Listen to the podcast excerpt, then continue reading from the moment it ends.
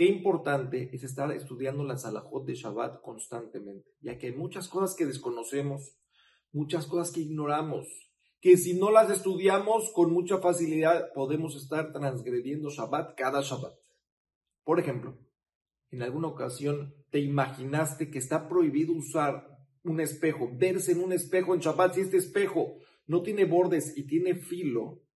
entonces está prohibido usar ese espejo en Shabbat ya que los jajamín prohibieron usar este tipo de espejos para que no vayas a llegarte a cortar un pelo con ese espejo.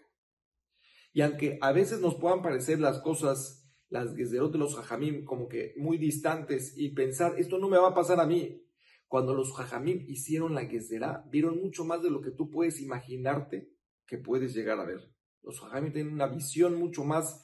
profunda, a mucho más alcance de lo que tú puedes imaginarte. Y entonces, cuando los hajamim hicieron la gezerá, está prohibido y no podemos cancelar esa gezerá que se puso.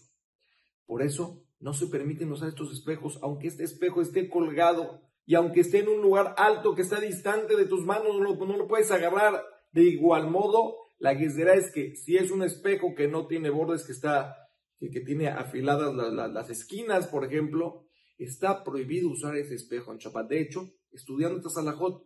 me di cuenta de que uno de los espejos del cuarto, de los cuartos de mis hijos, que está pegado a la, a la puerta, tiene filo en, en, las esquinas, no tiene borde, y ese espejo está prohibido usarse en Shabbat. Entonces, Bezrat Hashem, hay que continuar reforzando nuestro estudio de Torah, nuestros estudios de la Salahot de Shabbat, para que Bezrat Hashem podamos estar cumpliendo Shabbat adecuadamente y así atraer Berajá a nuestra vida a todo a Israel y a traer el llegada, a llegar el Mashiach no a menos vemos el siguiente miércoles aquí en preparándonos para Shabbat in Sharejes.